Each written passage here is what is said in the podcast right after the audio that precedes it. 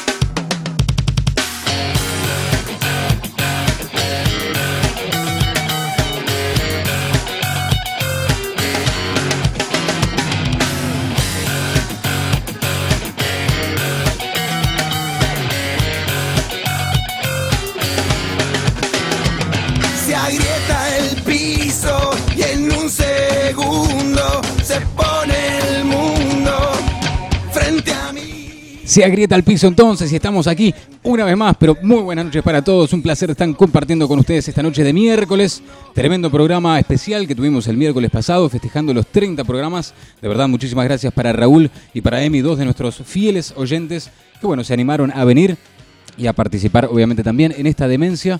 Y bueno, esperemos que nos sigan escuchando después de eso.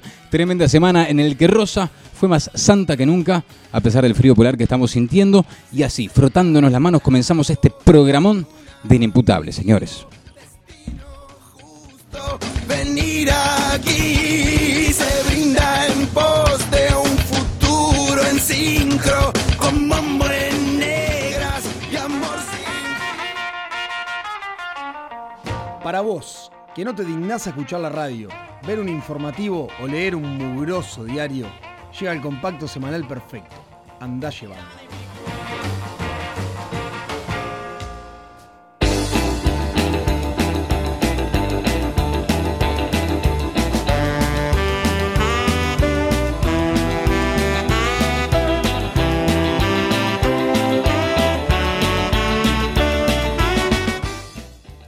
Volvemos una semana más a traerte a tu casa, a tu living, a tu oreja, las noticias más destacadas de este mundo tan extraño en el que vivimos, en el cual semana a semana nos sorprende lo, lo estúpido que puede llegar a ser el ser humano. Tal cual, así es, tenemos mucha cosa para el día de hoy. Y Pausa. no, me, me quedé congeladísimo, me quedé congeladísimo, no, mi- mirando, repasando comas, nuevamente, misterios. nuevamente una de las noticias que tenemos para hoy. Son todas bastante, bastante inquietantes, lindas, Sí, de eh, compartir. La- hicimos una pequeña investigación semanal, eso vale la pena mencionarlo, en el cual le preguntamos a la audiencia este, en, en las constelaciones familiares, cuál es el, el hermano que peor la pasa. Y los resultados fueron, fueron variados. Eh, tuvimos gente que, por ejemplo, mencionó que era el hermano menor porque suele ser el, el no esperado y, eso se lo recuerda a la familia todo, Todo el tiempo. toda su vida. Y más el hermano mayor. ¿sí? Otros dijeron que el hermano mayor porque le echan toda la culpa de lo que hace el menor, porque el menor es chiquito y no se le puede culpar. Bien, podría ser. Sí, también. vos sos hermano menor, ¿no? Eh, Fuiste hermano eh, pse- fu- pseudo menor. eh, Pseudo menor, una cosa así. Como que durante varios años de mi vida, sí, o sea, me crié- somos cinco, pero me crié siendo el menor, digamos. Claro, se nota. Este. eh, y, y finalmente primó la razón y por un ligero margen ganó la opción que planteaba que el, que el peor la pasa es el hermano del medio. ¿No? El del medio. Sí, sí, que es el que está entre dos orillas. El que, el que no es ni chicha ni limonada. No sabe muy bien qué hacer con él. Es- es- y por eso tiene que elevarse por entre la, la mediocridad y superar eh, las expectativas y tener un, un sentido por sí mismo. Yo soy hermano del medio, por ejemplo. Eh, Te iba a preguntar justamente, sí, me parecía. Pero bueno, pasaron cosas también mucho más interesantes que esa en el mundo. Por ejemplo, eh, comenzó de, de forma muy, muy contundente la campaña por una alimentación sana. El gobierno este, logró alimentar de manera contundente a casi la mitad del país el fin de semana con eh, tres pepinazos y dos chori. ¿Sí? Opa. Eh, Nacional le pintó la cara en un homenaje a Azabache, a Peñarol. Hubo música, hubo baile, hubo gritos, hubo pasión. Y logró imponerse con un 3 a 0 que incluyó un golazo del Chori Castro que ni haciendo 300 veces más lo, lo- lo consigue meter. ¿Viste algo de eso? Nada, No sos hombre de fútbol. muy poco, no. Lo bien que te hace. Yo me doy cuenta lo mal que me hace a mí, pero no puedo. Es como el cigarro. Sí, pero más barato, porque lo miro colgado. Este, así que nada, desde acá una, una defensa a- a la- a- al mediocampo de Peñarol, que nos informa que hace cinco minutos dejaron de correr. Este, y nada, y al Cebolla que, que- que se fue como muy quemado de, de ese, de ese encuentro. Bueno, el, el- el fútbol tiene revancha, pero eh, en, este, en esta oportunidad eh, fue para la gente nacional la- los que se fueron con esa alegría a su casa. ¿Qué más? Muy bien. Eh, Hoy eh, tenemos unos problemas de conexión. Parece que estamos un poco quedados, pero es, es en realidad es el internet. Ese seguramente. Tengo otra noticia por acá. Esta no es eh, autóctona, digamos. Es pasó en Canadá. Este chico, bueno, esto, esto es insólito. Un ladrón que quiso pagar con una tarjeta que había sido robada y el que estaba atrás en la fila era policía. Obviamente, bueno, se puso medio nervioso. eh, Como que el video es buenísimo. Si pueden, eh, mírenlo por ahí. En el que se da cuenta justamente, en el que el policía está atrás, bueno, intenta como, no, dejarlo pasar, como que, no, no, me- todavía estoy eligiendo alguna cosa así. El policía claramente le dice, no, dale, seguí vos. Eh, bueno, no sé cómo es la onda. Sale Martita Gutiérrez ahí, supongo, en el ticket, y el loco no era Martita. Entonces el kiosquero le dice, mirá, ella no es Martita. Pero es un tipo con ideales, porque eh, podía haberse ido, dicho, no voy a comprar nada. Dijo, no, voy a comprar y voy a superar el sistema. Me la juego. Sí, de hecho estaba leyendo la, la- la noticia y una semana después volvió al mismo, al mismo almacén a, a- a querer comprar algo de vuelta. ¿Esto, esto es real? En serio. Qué fuerte. En serio. Es Qué una fuerte. persona con ideales o un idiota. A veces Le la diferencia es muy sutil, salir ¿no? Bien o bien. Qué hijo de puta. Bueno, eh, yo me imagino en realidad, bueno, obviamente esto duró cinco minutos, una cosa así, el robo, que no, no, obviamente no, no, no pudo, obviamente, comprar con esa tarjeta.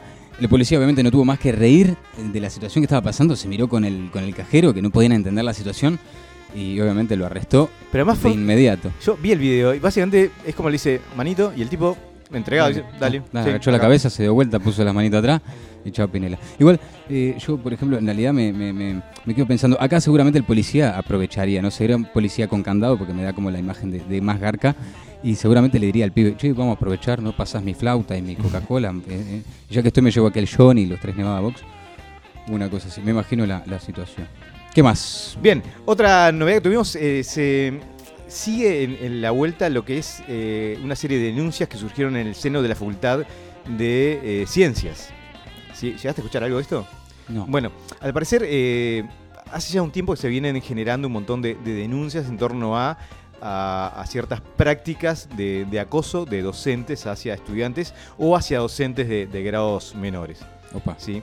Eh, parece que finalmente esto se destapó y generó una, una denuncia específica que está siendo evaluada por el, el Consejo de la Facultad de Ciencias para ver eh, básicamente eh, de qué manera pueden taparla, como han hecho otras veces, suponemos.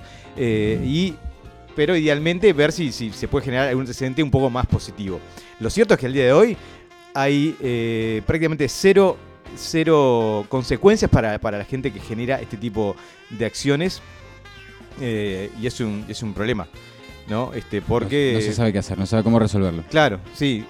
Y, y- y en general suele haber muchas justificaciones. Los tipos capaz que lo suspenden unos días mientras se investigan, pero en general no tienen repercusiones a largo plazo.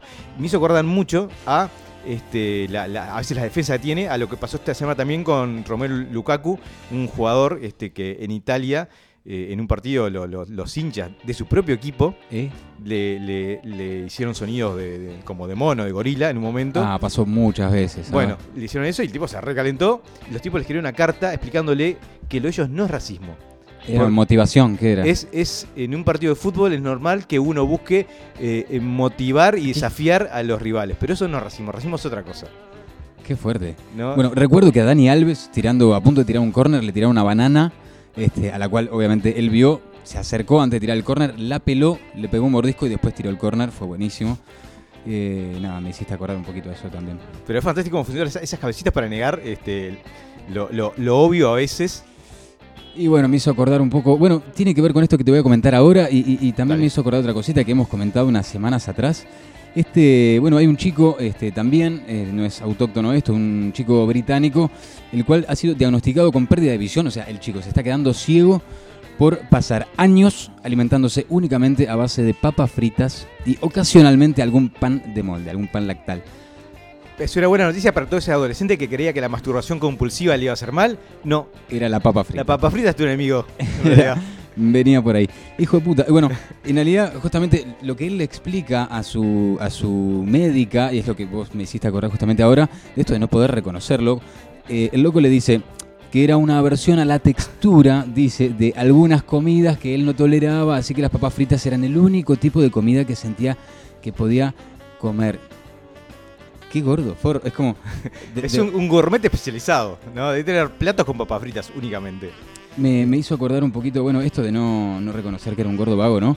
A la explicación de Bianchi, que no dormía, que pesta- pestañeaba lento, ¿no? Esto de... de- y bueno, realmente este nivel de, de reconocimiento sobre las acciones de uno mismo, eh, bueno, con esto no podemos Pero esperar ¿cómo- más que gordos vagos ¿Cómo ciegos y puede, viejas que cómo puede lento. cambiar la dinámica familiar, no? Eh, Carlitos, ¿qué estás haciendo ahí? Eh, me estoy masturbando. ¡No! ¡Estás comiendo papas fritas! Hijo de puta. Pobre, McDonald's ya, ya no, va, va a ser este, observado de otra manera. O le podrían... Sí, sí, no se me ocurre algo peor, pero... ¿Qué más tenés por ahí? Bueno, te- tuvimos la- la- la tra- el tradicional tiroteo semanal en Estados Unidos. Clásico, ¿sí? a ver. Este, si escuchan el programa anterior, pasó lo mismo, el anterior también. Así que, nada, capaz que esto lo ponemos como un asterisco y simplemente hacemos pling en todos los programas para, para mencionarlo. Esta vez fue en, en Texas, ¿sí? ese lugar este, famoso por, por el porte de armas eh, fácil. Ujú. eh, donde se produjo un nuevo tiroteo. Este, esta vez hubo menos muertos, ¿no? Con lo cual este, no rompieron ningún récord, pero es cuestión de dos tres semanas para que eso vuelva a suceder.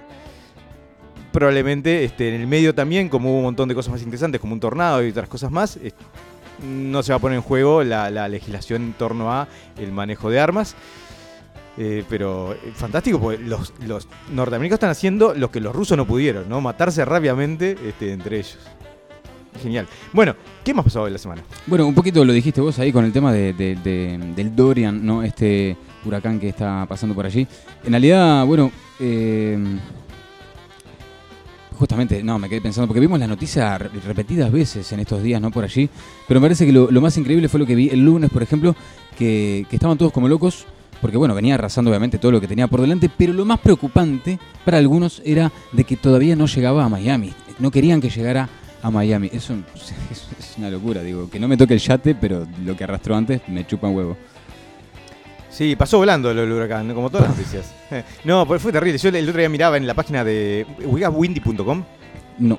Bueno, Ahora windy.com sí. es, una página que básicamente te muestra como un mapa de. Puedes cambiar los elementos, pero de vientos, por ejemplo. Bien. Y, y el huracán era como el ojo de Sauron, que estaba centrado ahí en las Bahamas. Fuerte. Pah, era como lo que debe haber sido el temporal de Santa Rosa del 2005, Por ocho. la mitad. Qué locura. Yo, igual Sa- Santa Rosa con la cuerda del Plaza de Independencia, yo para mí va a ser insuperable. Recuerdo esa imagen también, los bomberos ayudando a cruzar a, cruzar a las viejitas. Eh, Fue, fue, bueno, Yo- viejitas y no tan viejitas. Sí, y una, una, una escena de ese, de ese momento, un video de un tipo que intentaba cruzar caminando al Plaza de Independencia, se lo llevaba, se iba fuera de cámara y nunca supe qué pasó con él. No sé, no sé por dónde estará en este momento, en qué lugar del mundo. Sí, sigue por ahí. Así que si nos está escuchando, que nos envíe ahí un- alguna señal, un dato y, y nos escriba. Para el resto de la gente que no ha sido volada aún por, un- ur- por un huracán, eh, simplemente los invitamos a seguir este, escuchando este programa y todas las cosas magníficas y desopilantes que tenemos para ustedes.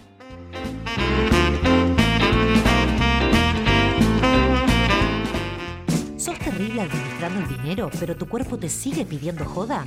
Aprovecha la sabiduría que nos deja la tacañería en Con dos mangos. Hey, hey, hey,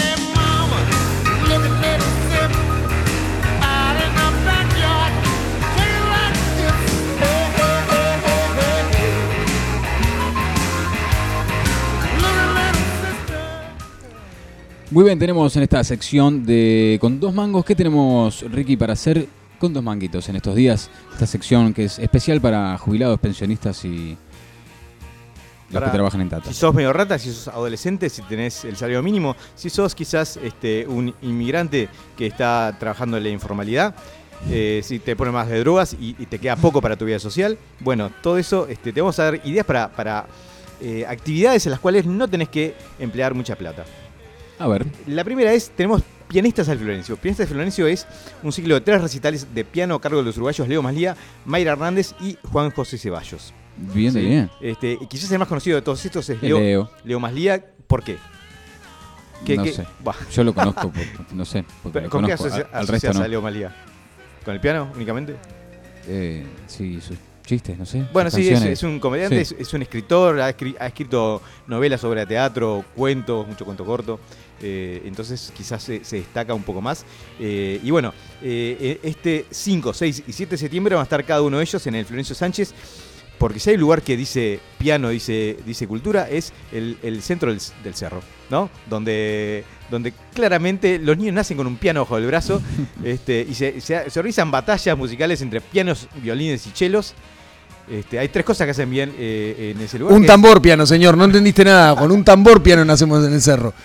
Hay tres pas- pasiones que tiene la gente que nace ahí, que es ir a buscar la, la pelota que se va de la, de la cancha de Rampla, esa cancha de miércoles que tiene una parte que da a, a la bahía. Eh, bueno, tocar el piano y tirar pedradas. Y tirar- ¿sí? En Básicamente. Entonces, bueno, si no hay piedras y, y no se juega en tu cancha, podés ir a este lugar y disfrutar un poco de, de- de música clásica. No sé si clásica, en realidad me imagino va a ser mu- mucho, mucho más variada que eso. Pero bueno, ¿qué más puedes hacer si tu eh, billetera está sacando telarañas? Bueno, tenés por ahí en el pabellón británico, en la Expo Prado, bueno, tenés un quiz de fútbol. ¿Qué tanto, por ejemplo, sabés de fútbol eh, de Uruguay y de Inglaterra? ¿Yo? Poco. Poquito. Bueno, podés ir a demostrar lo poco que sabés eh, en este campeonato conducido por Martín Charquero. Podés leer las bases y por ahí anotarte para participar. Justamente es un sorteo. Puedes ir junto a amigos, que pueden ser entre dos y cuatro personas.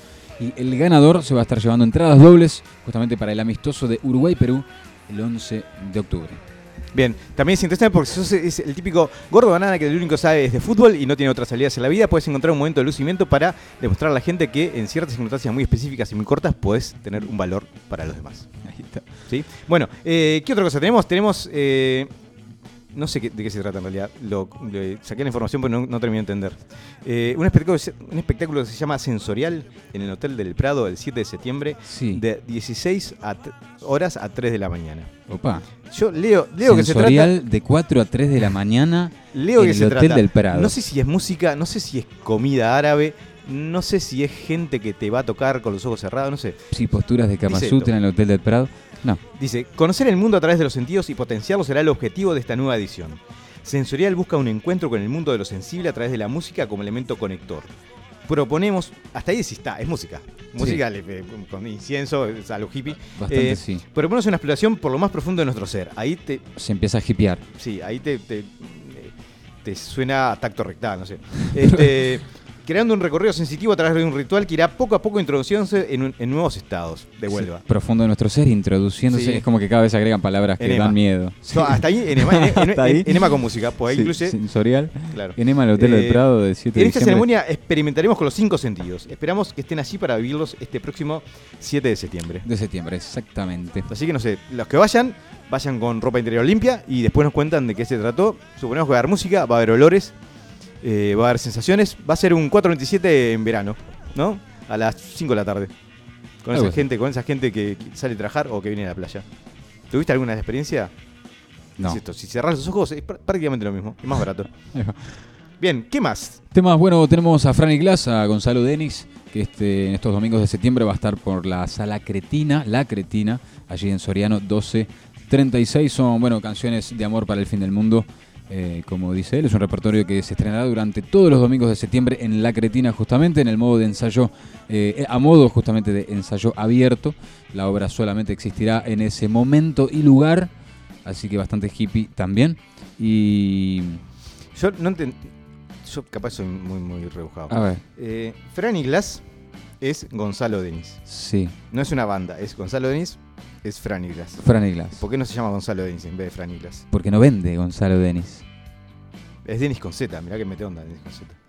Denis Elías. Sí, pero no, no Fran Iglas, además Fran Iglas yo soy, soy muy poco musical, quiero que lo sepan. Dije, es una chica, Fran Franny. Sí. ¿no? O Fran Iglas. No. No sé, pero no- no, eso fue lo que más me desorientó. Este, estuve mirando unos videos, interesante, música interesante, eh, pero, pero no mucho más. Creo que vale la pena. Eh, además, todos los domingos va a tener un invitado distinto, va a ser los domingos de septiembre. Y la idea es que eh, no se va a repetir en ningún este, lugar. Llegó un mensaje para Bruno, que está en, en mesa de control. Bruno, ¿quién te escribe? ¿Quién te escribe, Bruno? No nos cuenta. Bueno. Esto, bueno, de Fran Iglas va a ser de 20 a 21 horas. Por allí entonces por la sala La Cretina en Soriano 1236. Bien, y si querés desarrollar poderes extrasensoriales, tenés Opa. un taller de esferoquinesis y tango. Y tango. Sí, esferoquinesis al principio pensé que era la capacidad de dominar bolas con la mente. Algo así, No, esferoquinesis. de- de este- mover tus huevos. No. Sí, y hacer que se muevan al ritmo de tango. Yo me imaginé por ese lado, un, no, un, como un profesor Sager muy específico, una cosa muy, muy concreta. Pero no, eh, la esferoquinesis parece que es algo así como estiramientos con bolas que se bolas de goma. Ah, algo medio pilatesco, Al ritmo, pilates. al ritmo del tango. Al ritmo del tango te sentás arriba de las pelotas. Contame un poquito más. No sé, es eso. Bueno, Dice, a ver, eh, ¿qué dice? El entrenamiento con las esferas nos permitirá explorar nuevos modos de usar el cuerpo, la danza de manera lúdica y consciente. Ajá. En los diferentes encuentros se trabajará la alineación, los espirales, las proyecciones y empujes, el equilibrio, el uso del centro del cuerpo y la conexión con las extremidades en el baile. Bien, se lo voy a recomendar a mi abuela que baila tango actualmente. A ver, Pero que además, me el, público al después qué hizo. yo no me imagino cuál es el público al que le puede interesar moverse eh, apoyado en, en bolas de goma y el tango. Es- esos dos públicos. ¿Se llegan a unir en algún momento? Es No como- sé. Sí. Me parecía más interesante la posibilidad de dominar mentalmente bolas de goma. Seguramente, bueno, le voy a preguntar a mi abuela después qué, qué La- pelotas fueron es- las que pudo mover con su cabeza. Esferoquinesis. Mientras bailaba tango en un taco de aguja. Claro. Yo me imagino dos años jugando, eh, jugando, participando de, de- de- de encuentros de esferoquinesis y sos un amo del pool, por ejemplo. De todas las bolas sin tocarlas. No es mala. ¿no? Debería tener eso como, como gancho. Después, si no cumplís, no cumplís. Bueno, Pero me parece. Solo en el pool, ¿no te gustaría el ping-pong? ¿No te gustaría el bowling? ¿No te gustaría.? No. El ping-pong es Siempre muy fuiste rápido. un fracaso en el pool que por eso te gustaría El ping-pong es muy rápido, pero el, el- el pool tiene más movimiento, tiene más. más ¿No? Más juego. Y, eh, a ver, Y- y yo apesta. de los dos prefiero el ping-pong porque es más yo contra vos. El pool es como que tenemos una vez cada uno, podés pensar, das ocho vueltas a la mesa, te agachás, pones la tiza, tomas una cerveza. Pero el, distinto. el público, eh, yo qué sé, el, el- el ping-pong lo dominan los, los coreanos, japoneses. Para mí, ganar un japonés en lo que sea es como muy difícil. Yo me tengo fe, ¿En el ping-pong? me tengo fe. Bueno, un día jugamos. Un día Y Te jugamos. pinto la cara. Eh, bien, ¿qué otra cosa tenemos? Tenemos, por ejemplo, este, ya para ir eh, redondeando, tenemos opciones para romperse la boca. Opa, Sí, no estamos hablando de boxeo, no estamos hablando de, de viajar sin cinturón de seguridad, estamos hablando de el Montevideo Pop-Up. Montevideo Pop-Up este domingo 8 de septiembre de 11 a 20 horas. Que bueno, iba a ser en realidad el 25 de agosto, se cambió para el 8 de septiembre. Sí, ¿sabes qué es el Pop-Up? No. Es un evento gastronómico y cultural cielo abierto, básicamente es un montón de stands y de, y de propuestas eh, gastronómicas y Ah, culturales. fui el año pasado, qué boludo, no sabía que era esto. Sí, te juro. Sí. Bueno, ¿qué tal? O Contanos. sea, en realidad estaba paseando y llegué y como que vi mucha música y comida y dije, ah, mira, era esto. Ah, Ahora que vos me decís, claro. yo creo también. Como fue en agosto el año pasado. Ahora que lo pienso, creo también. ¿De verdad? Sí. Loco.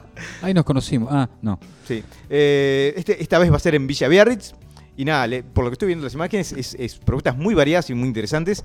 Si, nada, de vuelta, eh, querés pasear, tenés, tenés un montón de opciones, algo te va a, a gustar seguramente. Y aunque sea para conocer eh, eh, elementos nuevos. Sobre todo lo gastronómico, pero también en esto en- de lo cultural que puede ser muy variado, no tengo idea de qué va. No, sí, bueno, hay muchas eh, bandas, eh, cantantes que están emergiendo, también hay muchos food trucks, que es justamente la, una de las principales atracciones. Eh, Luchas de esferoquinesis. Luchas de feronequinesis, exactamente, arriba de, de- sí, arriba de las sillitas Al, al de ritmo, las del- hamaquitas al ritmo del tango. de Qué lindo estaría. Qué lindo. Fua, me encantó. Este, y bueno, si sos un poco más selectivo en tus gustos, A ver. tenés la feria del helado artesanal.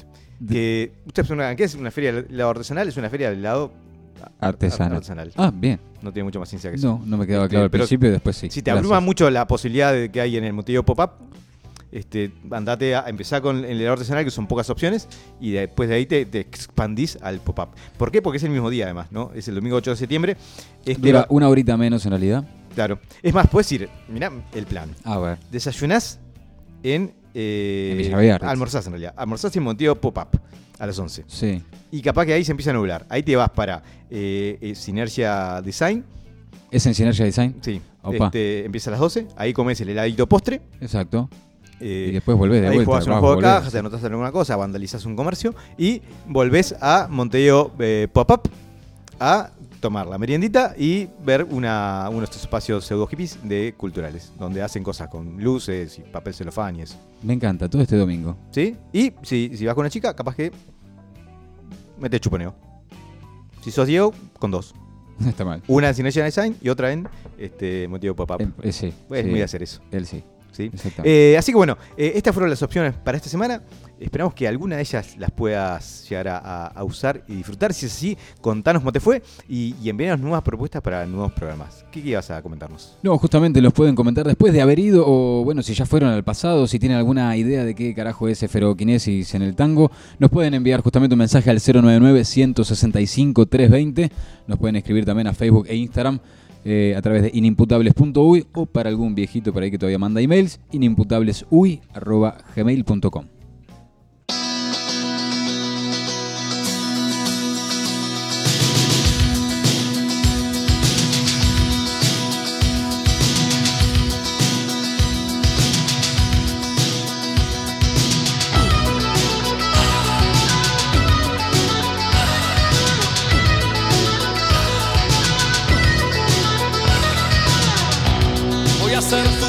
mayordomo y vos harás el rol de señora bien.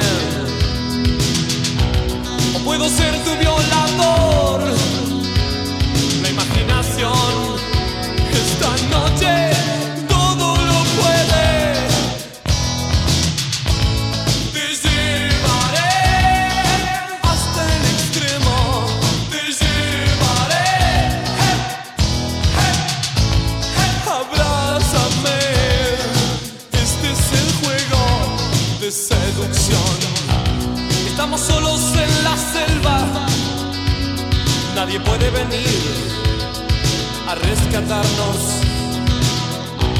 Estoy muriéndome de sed y es tu propia piel la que me hace sentir este infierno.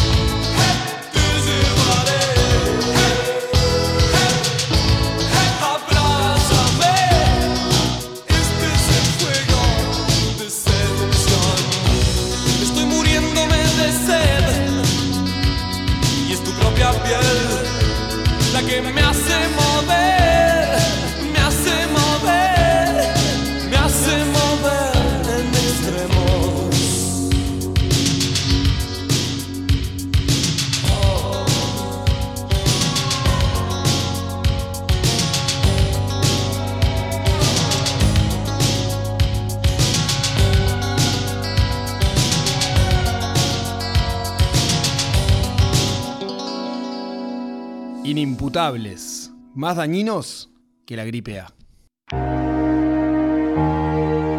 Asesinos, pervertidos, psicópatas y otros rechazados de la escuela de árbitros.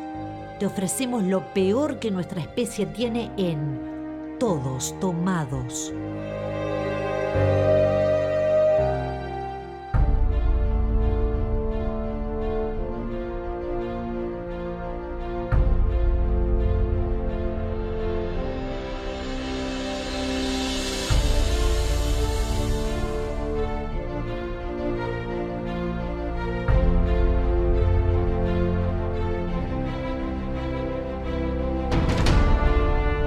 En esta, en esta sección en la cual queremos ser un testimonio de que- eh, los puntos más bajos de la, de la gente, eh, tenemos como referencia a Bruno, que, que nos mandó la introducción de Todos Tomados para un segmento de Relatos Salvajes.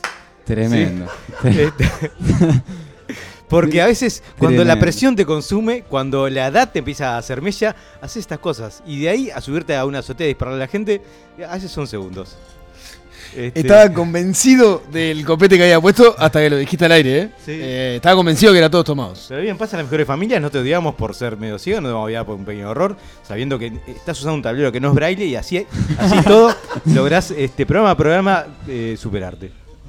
Así que bueno, pero... Tremendo. Entonces no es todos tomados, es relatos salvajes. Contame un poquito. Sí. Podrías haber avisado antes, yo qué sé, en el momento que estaba el copete, vos. Pasa nada, pasa nada. La semana que viene vamos a hacer un, un segmento de Todos Tomados con el copete de este, Relatos Salvaje, así emparejamos. ¿Te parece? Perfecto. Bien. Eh, hoy vamos a hablar de, de la isla del Doctor Moro. Pero no vamos a hablar de la película. Vamos a hablar de la producción de la isla del Doctor Moro, porque es una historia eh, que merece ser una película. Mucho más que la película en sí. Exactamente, una película en la que la realización, la filmación, se convirtió en algo bastante más surreal justamente que el propio argumento, como vos lo decías. Fue algo peor que una temporada de Nazarenos. Imagínatelo eh, de esa manera, ¿no? Eh, vamos a contextualizar. ¿Qué es la isla del Doctor? A ver. La isla del Doctor Moreau es una novela eh, de H.G. Wells. H.G. Wells es un escritor de ciencia ficción del siglo de final del siglo XIX que escribió, por ejemplo, La Guerra de los Mundos, ¿sí? este, o el- eh, La Máquina del Tiempo, El Hombre Invisible o La Isla del Doctor Moreau. Viene La isla del Doctor Moreau trata esencialmente de un científico que en una isla privada lleva a cabo experimentos en los cuales dota de habilidades humanas a un montón de animales. ¿no? Y cómo él siendo la cabeza, el centro de esa, de esa cultura, empieza a generar una dinámica dictatorial que lleva a una rebelión y, y, bueno, a todo un, este, un planteo de qué es lo que hace al hombre hombre y al animal eh, animal. ¿Sí? Bien, no tenía ni idea de la existencia de esta película, la voy a ir a ver. Pa, pensalo, vamos a escuchar lo que pasó y A ver. pensalo detenidamente porque yo la disfruto mucho, pero no sé si por razones cinematográficas. A ver. Bien, La Isla del Doctor Moreau fue un proyecto de eh, Richard Starley. Richard Starley es, es un director y, escritor, eh, creo norteamericano, que tiene como característica llamativa, lo menciono porque no es, no es trivial, eh, que es descendiente de, de Starley, uno de los eh, exploradores originales de, de Río Nilo, de la fuente Río Nilo. ¿no? ¿Por qué digo que no, no es este no es trivial este dato? En, la aventura original de, de este tatarabuelo, Starley, se, se generó algo, algo muy épico que luego se transformó en la base para una novela que se llama El corazón de las tinieblas.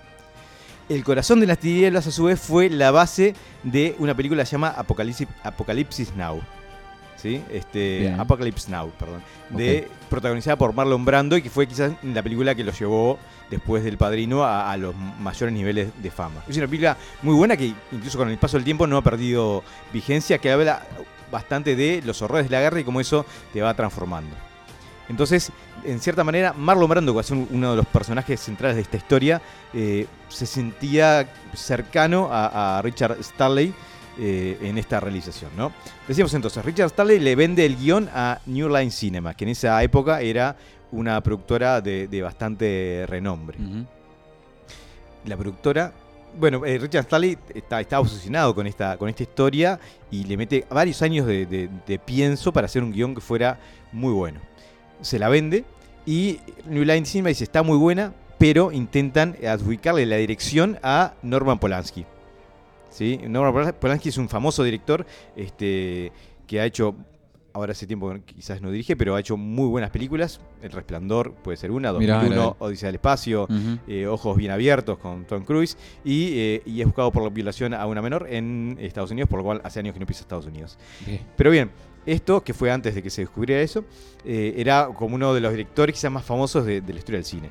Richard Stanley concentró esto, fue a hablar con Marlon Brando, le, le- le vendió como la idea a él y logró este, eh, que eh, Marlon Brando pudiera eh, defenderlo para que él ocupara el lugar de director, porque él quería que la visión de, de Starley era esencial para que esta película se hiciera realidad. ¿no? ¿Cuál es el problema? El problema inició ya en este momento. ¿no? Stanley, para lograr esto, habla con Marlon Brando, pero además le paga a un brujo para que le lance un gualicho a Brando, convencido de que esto va a influenciar la decisión. Capaz le sirvió. Bien. Este, pero ya vemos que Talia ha empezado a derrapar antes siquiera de que empezara la película. Bien, eh, en medio de todo esto, en- entre que se define esta, el inicio de la producción y eh, se empieza a rodar efectivamente, la hija de Marlon Brando se suicida, ¿sí? este, se ahorca y obviamente Marlon Brando, Entra en un pozo. días antes de empezar la producción, decide este, tomarse un tiempo para sí mismo, que nadie tiene claro en ese momento si va a ser dos días, dos semanas o dos meses. Exacto. ¿Se Entonces, encerraba en el camarín o bueno, no, adentro no- de los... no había ido, no había ido. Ah, ok. La producción empezó sin que él hubiera llegado a Australia, que era donde se iba a filmar. Perfecto. Con lo, con lo que eso signifi- significa en cuanto a nervios, ¿no? Eh, bien. El otro actor principal es Bruce, Bruce Willis, que unos días antes de empezar también dice que por otros problemas no va a estar en la película. Bruce Willis. Bruce no Willis. va a estar. No va a estar y de noche a la mañana se quedan sin, sin actor principal, sin ninguno de los actores principales. Sí. Así que salen a buscar a Val Kilmer, que en ese momento era un actor que estaba este, muy, muy en- de moda. ¿sí? Había hecho eh, Tombstone, que, que una- un western muy, muy bueno. Había hecho, para ese entonces, eh, ¿qué más? Bueno, Batman Forever, que no era tan mala como la, la que le siguió. Había hecho The Doors hace unos años antes, encarnando a Jim Morrison. Entonces, este, estaba ahí en la cresta de la ola. El problema es que eh, Val Kilmer tenía una condición que nadie tenía claro que eh, era un idiota. Era un idiota que además estaba divorciando. Lo cual este, intentó retirarse de la producción. Eh, Los papeles de divorcio le llegaron a- el primer día de la producción, con lo cual dijo, no, me quiero de la mierda. Y dijeron, no, tenés un contrato, tenés que cumplirlo. Y sí. Ah, ¿tengo que cumplirlo? Y se dedicó a eh, generar el caos. En, ¿no? Llegaba dos horas arte, dos horas después a las, a las escenas, se sentaba sin querer hablar, hablaba en voz baja, no miraba la cámara, ¿no? Este, como una pataleta, pero de un tipo de casi 40 años. Qué bien. Lo, lo cual hacía que el, el ya ahí este, fuera un poco tenso. Pero al final del primer día decide que eh, las horas, el papel que le habían dado, que era el principal, era el de Bruce Willis, eran muchas líneas, era mucho tiempo y que quería algo más corto. Entonces que quería un papel secundario. Y logra que despidan a James Woods, que tenía un papel secundario y que él ocupe ese papel. Entonces habían pasado dos días, tenías tres actores menos y, este, y el que tenías estaba con una actitud bastante Sí, sí, te están modificando todo lo que tenías jodida, pensado. ¿no? Al segundo día, un huracán destruye la mitad de las instalaciones y los decorados de la película. No. Sí, porque estamos en Australia. El- Australia, para los que no saben, es un país en el que todo quiere matarte, hasta el clima. Hay las, las ranas, las serpientes, los cocodrilos, los pájaros, las plantas, eh, los insectos, todo te quiere matar. Los Y canguros. Y todo, los canguros, los perros. ¿Sí? Este, no sé, estoy seguro que un kiwi te puede matar, tranquilamente. Eh, bien. Eh, Rob Morrow, que era el, el actor que había entrado por Val Kilmer, luego que Val Kilmer había entrado por Bruce Willis, llama al segundo día, al segundo día, llama a su productor llorando, diciendo que no puede con la tensión, que, que él no era lo que se imaginaba y que se quiere ir y, y logra irse. Con lo que tiene que salir a buscar a otro actor Otro rápidamente, que es De- David Tewels. Este, un tipo con cara de pancho, pero que bueno, se, Se la estaba bancando. y, se, la, se dijo, ¿qué tan difícil puede ser? Mucho, porque el tercer día despiden al director. Al tercer día. Dicen, eh, a ver, eh, Richard, vos si no podés controlar un huracán, esto se está haciendo en las manos. Y lo despiden. ¿Y cuál es la reacción de Le dicen, mira, te mandamos una limusina para que vayas al avión y te vuelo para casa. ¿Qué hace este Richard? Agarra el guion con todas sus notas y se eh, corre a la selva australiana.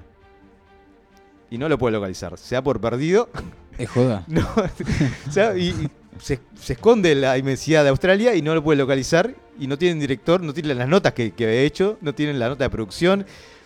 Este, estamos hablando de la época pre-Google Drive y todo ese montón de cosas. Por supuesto. Estamos eh, hablando de la primera semana. O sea, Sí, sí. primeros cuatro tercer días. día. Eh, Bien, bien, Tercer día. ¿No?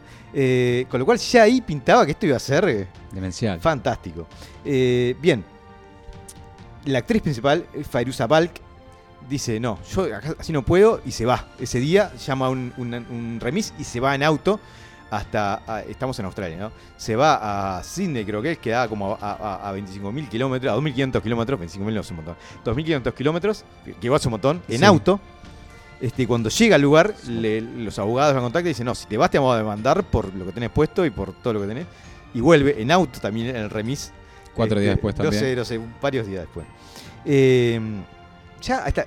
Íbamos una semana. Una demencia. Nadie ya quería laburar, se fue el Los, director, se fue. los extras habían estado una semana disfrazados como mono, sin hacer nada, no teniendo nada. La gente venía, se iba, se puteaban, había huracanes, este, no tenía idea qué hacer, no tienen director, faltaban los actores, era. Qué fuerte, caos. solo el camarógrafo estaba ahí. No, y esto recién empezaba, ¿no? Entra ahí eh, John Frankenheimer, que era un director de esos veteranos, ¿no? Sí. De, de la, de la vieja escuela, que tiene este, una, una forma de trabajo mucho menos hippie que... Me lo este, decía su apellido. Frankenheimer. Frankenheimer. Frankenheimer, sí. Este, y, se- y ahí se pudre todo. Lo primero que hace es eh, agarrar el guion básico que tenía de, de Richard Stahl y decir, esto es una, esto es una boludez. Voy a llamar a fulanito, no me acuerdo cómo era el nombre, de un asistente que tenía y se ponen a reescribir el guion durante una semana. Tranqui. Sí, ahí en el lugar. Bien. Mientras, mientras esto iba pasando, ¿qué pasaban con todo el equipo de producción y todos los actores y demás? Australia, calor. Estaban además en un lugar apartado, no estaban en una ciudad, estaban en un eh, este, en medio de, no sé si tiene selva Australia o lo que tenga ahí. Eso, eso que es Australia, que no es selva ni es desierto, es una cosa intermedia. Entonces son un montón de actores disfrazados de monos, gatos y, perros que empiezan a darle al alcohol, a las drogas, al sexo con mucho, mucho calor, ¿no? Set parcialmente destruidos por un huracán y caos, ¿no? Con lo cual se empieza a generar un ambiente este, apocalíptico peor que el que la película proponía. Exactamente. Eh, bien, Era para filmar eso, me parecía bastante, me parecía bastante más interesante. sí, ¿no? hacía, hacía que fuera mucho más fácil entrar en personaje, ¿no? Claro. Eh, bueno, finalmente llega Marlon Brando. Y cuando llega Marlon Brando, no llega solo, sino que llega acompañado por un señor llamado Nelson de la Rosa. Nelsington de la Rosa. También conocido como el hombre rata. Si buscan ustedes en internet, Nelson de la Rosa es, eh, en esa época era el hombre más pequeño del mundo. Un señor este, que medía unos 70 centímetros. Sí, así es. Llegó a ir a Showmatch, Nel, por eso dije Nelsito, ¿no? obviamente. Sí, sí, sí. Es un tipo al, que, al que Mini Me miraba de arriba, ¿no? Con esa- es, es- era muy raro, pero Marlon Brando se había encariñado tanto que insistió en que eh, tuviera un papel. Lo- se lo quería llevar. a Se lo- se lo llevó, Rosa. Se ahí lo va. llevó y se convirtió en un personaje de la película. Y Pero no solo eso, sino que dijo, mira, tenemos acá a Marco Hofschneider, que va a ser el, el- el personaje secundario más importante. Bueno, quiero que le den en la mitad de las líneas a él. Tranquilo. Acá Pero- los actores decidían más que el resto. Es buenísimo. Sí, a ver, eh, parece que John Frankenheimer tenía, se, se hacía pis con Marlon Brando, ¿no? Marlon. Brando, a ver, Marlon Brando era un actor súper eh, conocido y famoso y era lo que le daba también la calidad a la película. Entonces digo, sí, cómo no. Está, el problema es que Nelson La Rosa no hablaba. No, no habla porque Y no, Porque no tiene- debe saber inglés. Tiene una, una tráquea de 5 milímetros, entonces no debe ni emitir sonido. Emitía, ahora está muerto. Este, Seguro, mira, es verdad. sí, sí, sí, lo pisó un gato, creo, no sé qué pasó. Eh, bien, entonces el- el- el- la mitad de las escenas las hizo él y en un momento eh, Nelson la Rosa le agarró gustito a eso de haber quitado las líneas a Marco Hofschneider. Entonces eh, empezaron a pasar dos cosas también. A ver, Por un lado, cuando tenía el tiempo libre, iba y le metía el peso a Marcos. ¿sí? Nelson Sí, a Marcos. sí. Te voy a matar. Te voy a quitar todo, Gil. Y, y lo, lo puteaba y le decía bullying. Qué fuerte. Que Un tipo de 70 centímetros haga bullying. y que sea el, el amigo del, del actor más conocido. Sí, para meterlo en un microondas. Pero más parece que el pequeño Marco tenía un alivio bastante importante. Entonces perseguía a, la- a las actrices. También. Y se le refregaba y le le- todo. Qué fuerte. ¿no? Entonces tenías al gnomo este, el sátiro enano, por un lado, y a Marlon Brando. Que Marlon Brando, además, recordemos, ahí estaba en un periodo de duelo, su hija se había suicidado, y eso claramente en algún punto le había cascado las pelotas y había hecho que empezara a mutar en, en un, en un ser irracional. Eh, entonces, ¿eso en qué, en, en- en qué fue afectándolo? Por un lado, en un momento, un día decide que este, hay una, una cubetera, una cubetera de hielo, que va a transformarse en el gorro de su personaje. Así nomás, decido ponerme esto en la cabeza para ir a filmar. Aparece en una escena y Marlon, ¿qué es eso? Eh, mi gorro. Es parte del personaje. No, es una cubetera, es mi gorro. Tranquilo. Y tienen que integrarlo a la historia. ¿no? Y, ¿Esto era- es real? es real. Está dentro de la película Mirá- esa cubetera. mirá No, la ta, ta, película. ta, me estás matando. vos. y en un momento decide que su personaje este, va a usar como una especie de protector solar toda la película. ¿No? Un, blanco de un blanco así opaco. Vi algo, sí, que estaba como todo pinturrajeado de blanco. Y el enanito también, Sí, obviamente. porque, porque se le pintó, ¿no? Porque el guion precisara que. ¿No? Qué fuerte. A todo esto también, como había muchas reescrituras y le daban los guiones dos días antes, ya hay un momento que no, que no se lo querían aprender. No, improvisaba. Entonces, Marlon Brando no dijo, no me rompa los huevos, vamos a meter, métame un auricular en, en el- en el oído y que un asistente me vaya leyendo la, la línea. Entonces empezaba, la decía en el momento. El problema, el problema, además de esto muy bizarro, es que ese auricular se cruzaba con la frecuencia de la policía. Entonces, por entonces el tipo estaba actuando y decía, eh, no, la humanidad, hay un robo en progreso. en la- Ay, no, la- y tenía que ir para atrás porque se le cruzaban los diálogos de, de la red policial.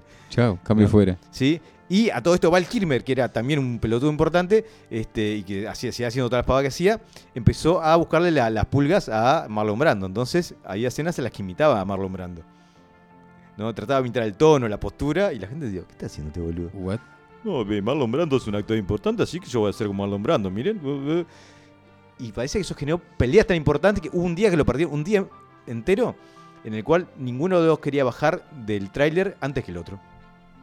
¿Cómo, cómo? Ah, desde su Quería, camarín, que- digamos. querían ser su- los últimos en bajarse y estuvieron todo un día y, y ya todo esto, lo- los extras no entendían nada. Como re- reescribieron la, la- la película, necesitaban más extras. Entonces, ¿dónde consiguen extras? De, de apuro, entre los bichicomes el- de, de- de la ciudad más cercana. Ah, salieron este, a, a buscar gente que estuviera dispuesta a trabajar por poca paga este, y sin hacer muchas preguntas. Eh, Vestirse de mono, y- dos mangos. Y, Claro, sí, sí. Mira. Este, entonces, Y había era- chupindanga también. era así que- dantesco. En unos momentos en los que a veces, mientras el director iba a reescribir parte de la historia, dejaba al entrenador de animales dirigiendo la escena. Pero el entrenador de animales tenía que hacer esto usando sus disfraces. Y los disfraces, una cosa que hacían, le, le- le dificultaba mucho el manejo de la voz. Ajá. Entonces tenías un grupo de gente disfrazada de mono, de perro, de gato, mientras un tipo hab- un poco así y no se le entendía nada. ¿No? Entonces eso era el, el, el acabose total. Entre estos extras, ¿sabes quién estaba? No. Richard Starley. Richard Starley había estado semanas oculto. Richard Stanley. Había estado oculto. sí, el no ex director oculto en una plantación cercana, comiendo frutas de la plantación y con un pequeño, este, una bolsa de, de- de drogas que, que se había llevado y había ocultado.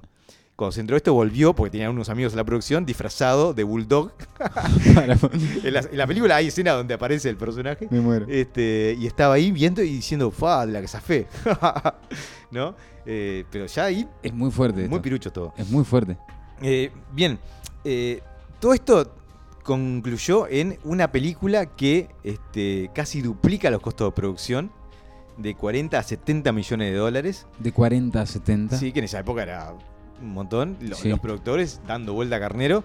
Eh, la producción se extendió de lo que iban a ser seis semanas a seis meses. Eh, apenas lograron recuperar la, la- la inversión inicial. Y eh, Marlon Brando ganó ese año el premio Racy, que son los premios de lo peor de la industria, al peor actor. ¿De verdad? Sí.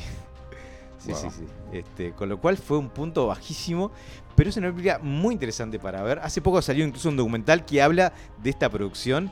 eh, y, y claro, es incluso mucho, mucho más poderoso que puede ser porque hay muchos de los. Exacto, de mucho los- más interesante está este documental de la filmación. Pero le faltan muchos propia- datos porque hay muchos de los involucrados que no quisieron aparecer ni, ni en el documental. ¿no? La experiencia fue tan traumática Sí, que, que quieren borrarla de sus vidas. qué fuerte. Este, así que bueno, también esto es una, una lección para, para vos cuando, cuando creas que eh, tenés un trabajo que se está haciendo la mierda, que hay condiciones que, que son este, demenciales, para que veas esto y puedas ver eh, cuál es el extremo al que puede llegar la la- una persona cuando no tiene control de su entorno laboral. ¿no?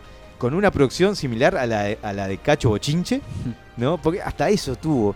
Los tipos emple- emplearon a, a un diseñador de, de trajes que era muy bueno, pero que en esto se trabajó, no sé, con poco tiempo o, o poco dinero o lo que sea, y los disfraces son también muy burdos. es- Muy medio pelo. entonces, este. Y además que se suma a La Maldición de la Isla del Doctor Moreau, que es una serie de películas que puede ser sim- similar a, la de. mm, el- el- me sale el hombre Omega, pero. eh, hay, hay una película con, con Will Smith. Este, que ha tenido muchas producciones también, pero ninguna le ha pegado en la tecla. Soy leyenda. Ah, bien. Este, Soy leyenda, quizás, y la isla de Doctor Moreau son esas- esos libros que son fantásticos de leer, pero que ninguna producción se ha acercado a ser algo medianamente digno. Y, duele ver como cada director que la asume eh, cree haber descubierto cuál es el Kiss y cómo su, su, su, su approach original y único va a ser el que la va a romper y termina siendo una bosta de proporciones épicas. Eh, se, está, se está preparando un, un remake de la isla del Doctor Moró y ya se están haciendo esa apuesta para ver qué tan terrible puede llegar a ser y si puede, y si puede llegar a superar este, el nivel de, de bizarría de esta, esta película del 96. Que bueno, para los que la quieran ver, los que en el fin de semana tengan tiempo libre, creo que en Netflix está, y si no, seguramente se puede encontrar en, en- en la red. Seguramente. Pero vale la pena ver y, y entender que a veces el, no hay dinero en el mundo que valga el sufrimiento eh, que una experiencia te puede generar.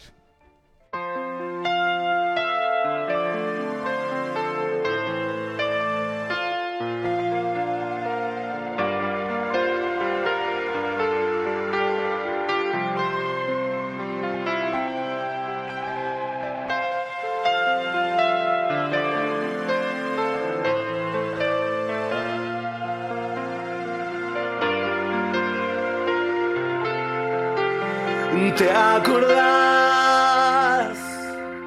Fue ayer nomás.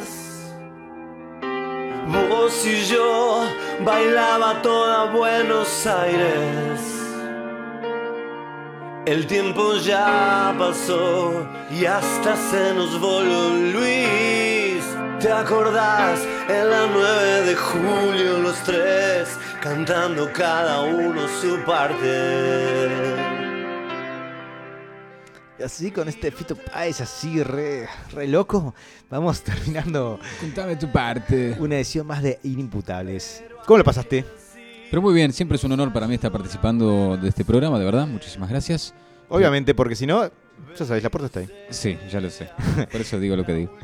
Eh, pero no, bien, eh, yo a pesar de ser eh, hijo del medio disfruté mucho este, este programa en el cual logro, logro evadirme de esa realidad, de esos años de bullying, de esos años de, de soledad, ¿no? Este, vos capaz no te sientes representado porque sos uno de esos, de esos niños, esos hijos pequeños que reciben todos los mismos y todos los abrazos y, y le echan la culpa a sus hermanos mayores, pero no es tu culpa, ¿sabes?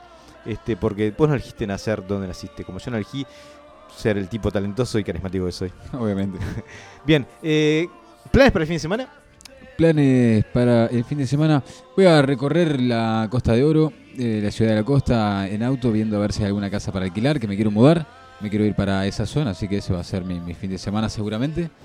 Eh, ¿La la casa te la pagarías vos o tus padres? Preguntando por siendo hijo menor, capaz que te la pagan tus padres. No, no, mira, yo, ¿Vos? sí, a Bien. medias con mi pareja, obviamente. Ahí va. Sí, sí.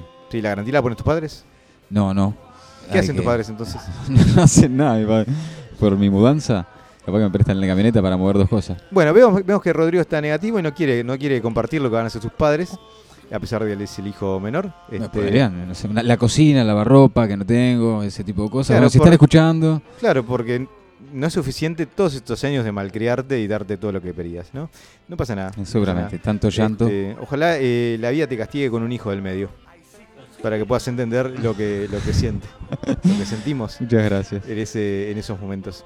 Eh, ¿Qué estamos escuchando? no importa, si querés te cuento lo que será el fin de semana y después hablamos de eso. Sí, Pero no te importa, ¿por No, qué? porque- Porque... sos el hijo menor y no te importa lo que pasa a mí, huevo. que soy el hijo del medio. Exactamente, no, dale, contame. Que, que- ni te saludé hoy en el arranque del programa y ni me, me chupaba un vuelo que vas a hacer el fin de semana. No, Yo dale, sé que sí. decime. Este, Vas a ir a Montevideo Pop-Up, vas a tomar heladito Vamos. artesanal, aparte de todo eso. no, voy a estar participando del primer encuentro nacional de hijos del medio. Bien. eh, auspiciado por el, por el MIDES y, la, y el sistema de cuidados, para, para que haya políticas públicas que protejan a los hijos del medio, ¿no? Para evitar esto, estos abusos, para evitar... ¿Qué tipo de medidas querés? eh, diabetólogos eh, y un modista y un esteta. Ahí va. Sí, porque nunca le pego con el corte de pelo, no sé cómo. Y está.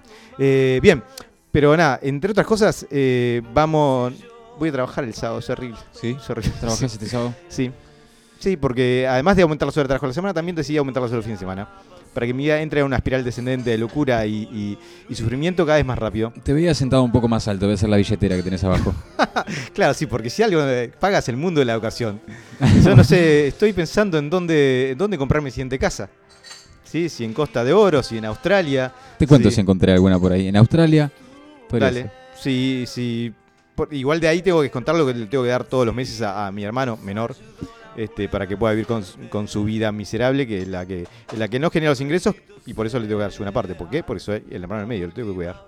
¿A cuál de los dos, ahora pienso, a cuál de los dos extrañabas cuando, cuando al menor, ¿no? Al menor que era el que no me pegaba tanto, claro. Cuando, cuando aquellas noches que Sí. comentaste que te, te mudaste solo y chucu. Sí, este, por, Te lo extrañas igual, ¿viste? Y, y sí, si tienes uno que, te, uno que te pega y otro que no, claramente. este, igual, no, tengo una hermana mayor, no me pegaba físicamente, pero sí moralmente. ¿Sí? Entonces mi hermana pegaba y mi hermano menor me quitaba el cariño de mis padres. Era como un tándem perfecto de maldad. Pero es la naturaleza, sí, así que tampoco me voy a quejar, ¿no? Así no, estás, con esta edad siendo inimputables. Sí. Eh, uno que no puede quejarse tampoco, ¿sabes quién es? Gustavo Cerati. Porque está muerto. Sí, cl- claramente, hace... Hoy hace fecha, ¿no, te, te di con, te di con cara de sorpresa, dije. No, quería ver qué me ibas a decir después, claramente no. muerto, sí. Sí, sí, sí. Hoy estamos haciendo fecha de Es la, de la una, unas tantas cosas que tiene en común la gente que está muerta. Exacto. ¿no? Este, que no se quejan. Eh, sí. Hoy. se- Perdón. Entonces, eh, me ibas a com- comentar de, de Cerati, que, que te mandó un mensaje Cerati, no, dale. No, hablamos con su medium y nos pidió que hoy, que hoy este, compartiéramos un poco de. de, De los homenajes que fueron apareciendo en ¿sí? su nombre, es De la es música que a él le hubiera gustado escuchar. Si, O, o, bueno, si hubiera zombies y él pudiera estar presente en uno de ellos y pudiera hacerlo. ¿no? en este Eh, caso, bueno, la velocidad del tiempo que estábamos escuchando ahora de fondo de Fito Páez, exactamente también, bueno, como homenaje a, a él. Sí. que, bueno, ahora- Fito Páez, este hombre que está también a veces a mitad de camino entre la muerte y la vida, ¿no? Con cada una de sus canciones. Y, y seguramente es quien está más cerca en este momento de, de Cerati. Pero bueno, nada, este, la idea es, es poder compartir un, po- un poquito de, de esa música y de ese, de ese grande que fue Gustavo, no con su música, este, pero con, con la música que nos haga pensar en él. ¿Sí? Y bueno, nada más. Eh, de esta manera nos vamos despidiendo hasta, hasta la semana que viene, donde vamos a traer un momento más de, noticias, de alegría, de momentos de silencios incómodos y de tentadas eh, incontrolables. Eh, pero sobre todo mucha, muchas ganas de llevar adelante este espacio. El miércoles que viene a partir de las 21.30 horas cuando el aire se torne inimputable.